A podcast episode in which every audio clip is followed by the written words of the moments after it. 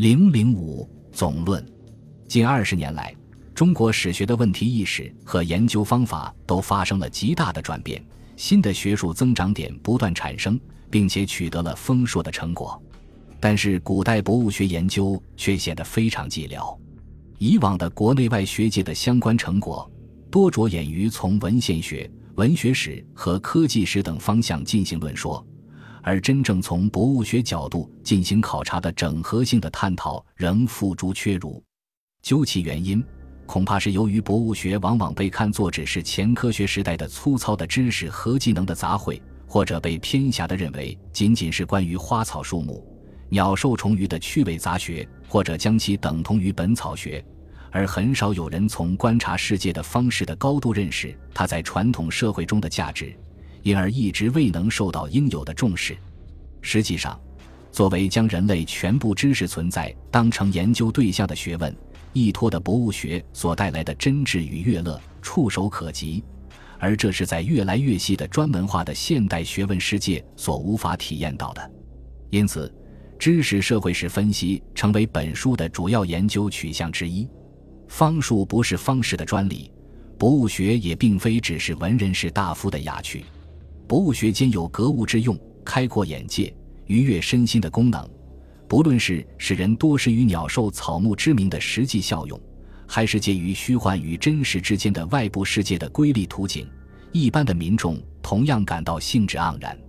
这些经由实践、传闻。习业等途径所获得的知识，除了专门的著作之外，更多是通过字书、遗方、书仪、类书、杂抄、蒙书等媒介，以及人际传播等方式扩散开来。然后，这些知识和经验逐渐沉淀为常识和译文。考察方术与博物学在中古时代的传播演变及其影响，对于探索知识的成立与传播过程和多面的古代思想世界极具价值。因此，下边所收各章，多由文献考证的基础研究上升为知识社会史的分析。另一基本分析立场是将这些关于物的知识与关于选择的技术视为世界图像的组成部分，而不是某一个孤立的物品或占验的方法。试图从这一角度把握方术与博物学来关照物的世界和人的世界，重回其变迁的轨迹。构建起中古时代带有地方感色彩的世界图像，并在此基础上致力于学术思想史和知识社会史研究之深入展开，增进对于传统社会关于自然、社会、物质的认识史、义的观念史、知识体系的成立史以及思维方式发展史诸领域的理解，初步建立起方术与博物的整体解释性框架。并希望有助于推进宗教社会史与中外文化交流史之新探索。世界图像，或者说观察世界的方式，是维特根斯坦在《论确实性》中提出的概念。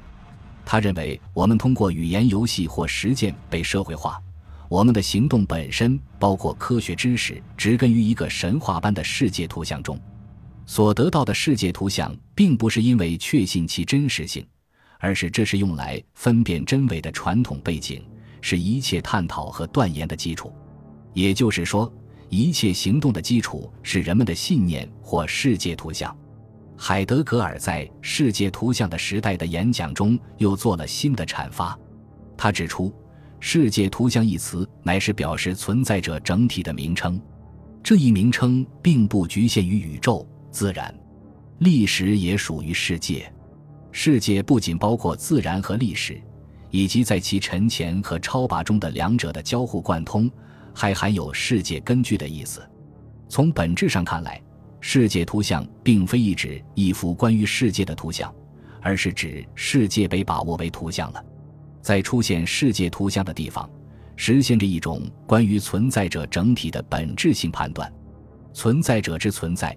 是在存在者之被表象状态中被寻求和发现的，只有存在者在上述意义上得到解释，世界才能进入图像中，才能生成世界图像，才能使存在者进入世界图像的时代。人们的世界图像可以很不相同，彼此不可通约。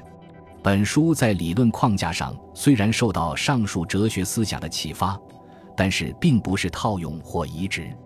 历史学研究的内在规制决定了本命题不可能是哲学理念的推演，而只是借用和吸纳一部分概念性的表述和分析方法，并基于中文史料和中国历史经验的特质加以创新。我认为，离开存在主义和现代形而上学的立场，将世界图像的理论引入中古时代的历史研究是可行的。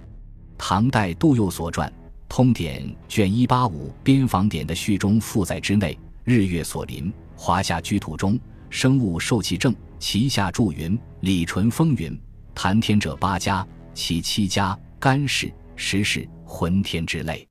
以度数推之，则华夏居天地之中也。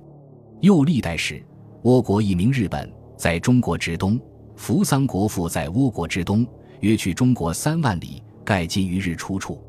贞观中，鼓励干国献马。史云：齐国在京师西北二万余里，夜短昼长，从天色明时主阳甲，才属而东方已属，盖今于日入处。今崖州直南水行，便风十余日到赤土国。齐国到五月，停五雾影却在南，一日三时，泛皆悬吹。不然，熏熏过时，即便休败。热气特甚，盖去日较近。其地渐远转寒，盖去日稍远，则洛阳告城县土归居负载之中名矣。为是是一家论天地日月，怪诞不可知也。大约同时代的段成式《酉阳杂俎》在背编里却记载了大量佛教宇宙观和地理观的内容，但在敬意中则仍然承袭了《山海经》以来的四方世界说：东方之人鼻大，窍通于目。金隶属焉，南方之人口大，窍通于耳；西方之人面大，窍通于鼻；北方之人窍通于阴短颈；中央之人窍通于口。在大约着于十世纪末的波斯文地理学著作《世界境遇志》中，是如此描述当时的世界的。希腊人曾说，世界文明区有三部分。第一部分东达东洋和九星乌古斯与霞格斯的东端，南有大海以至呼勒祖母，西为叙利亚国和罗姆国，至于君士坦丁堡海峡、撒吉拉国，直至世界文明区的边缘。这一部分被称为大亚细亚，它占北部文明区的三分之二。第二部分，其东始于埃及国界，从赤道到罗姆海，南为马格里布和苏丹之间的沙漠。西接西洋，北临罗姆海，世界的这一部分叫利比亚，占全部世界文明区的十二分之一。第三部分的东面是君士坦丁堡海峡，南为罗姆海，西为西洋，北为北方文明区之边缘。这一部分被称为欧洲，占整个世界文明区的四分之一。在阿拉伯地理学中，古希腊托勒密所著《地理志》的影响很大。阿拉伯把它译作大地的形象。前几年，京都大学出版的一册从古地图解读古代人们的世界观的书，标题就叫做《大地的肖像》，显然是从这个典故而来，但似乎更为传神。其中第一编古代中式的世界观所收各章关于中国古代四方与周邦、九州岛与海内的概念，以及古今华夷区域总要图、混一江李历代国都之图。和五天竺图的探讨所牵涉的华夷观、东西世界构图、宗教圣域与世界中心等命题，更是引起我无限的遐想。那么，中古时代的大地的肖像是什么模样？类似于大秦国给汉武帝供花提牛的记载，我们应该如何看待？换言之，世界图像究竟是如何建构、交织和变换的？自我世界中心主义和边鄙情节如何确立和调试？浓厚的地方性色彩如何映射？在各个时期，不同族群的人究竟有着怎样的异域观和天下观？对于社会文化心理、地域政治实体的立场与行为，乃至个人出处，到底有着什么样的影响？相对于正统的、一般性的世界图像书写和解释。边地出土写本中的文本和观念，可以对此提出哪些挑战，并给予我们什么启示？山田清儿指出，《本草》不仅是中国的药物学，同时也是以药物的试点把握人类周边物类的一种博物学。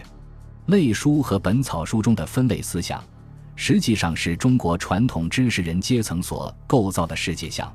分类形式正是世界像的表现。这个关于人类活动诸领域的重层构造，既体现了官僚制支配下的生活与生产组织、中国社会构造对于秩序的维持，也包含了传统知识人的自我认识。英年早逝的小林清氏毕生致力于博物学研究。诚如他的好友武田时昌所概括，小林主张以中国博物学为素材，把它当作意味更广的中国思想史的研究对象。他实际上是想把博物学与思想史奇妙地融合起来，把博物学作为中国思想史研究之道。关于建立在物的基础上的异文化想象，思想史研究领域的开拓，使得我们有一些优秀的成果和方法可资借鉴。葛兆光先生指出。其实，每一个时代也有一个不同的世界，在世界地图这个图像下面，潜藏着相当多关于民族、国家和世界，以及关于知识与权力的思想史内容。因为空间性的地图在被绘制出来的过程中，已经融入了绘制者的视觉感受和历史性观念。历史上的各种地图的变化，又构成了观念的变化。而当它的绘制方式一旦成为一种固定的制度，那么，它的合理性又将以常识支配着人们的习惯。人们将会通过地图上设定的空间确立自己对国家和历史的认同，并划分中心与边缘的等级差异。因此，他注意到的不是地图本身的地理学解读，而是怎样从地图中看出思想史。至于在思想史研究中如何应用图像，他也曾专门加以阐述。循着这些思路。他又有进一步的发挥，在另一篇论文中写道：“在直贡图、描蛮图里，关于一国一族的想象，在地图上的领土色彩和上下方位有意的大小变形，在天文图的画法和构图方式，在不同国家和文明之间互相的想象和变形，图像方位中的自我与他者、中心与边缘等等中间，就可以看出来一些相当有趣的思想和观念。这一观点。”是基于他对一些例证的思考加以概括的。本集播放完毕，感谢您的收听，喜欢请订阅加关注，主页有更多精彩内容。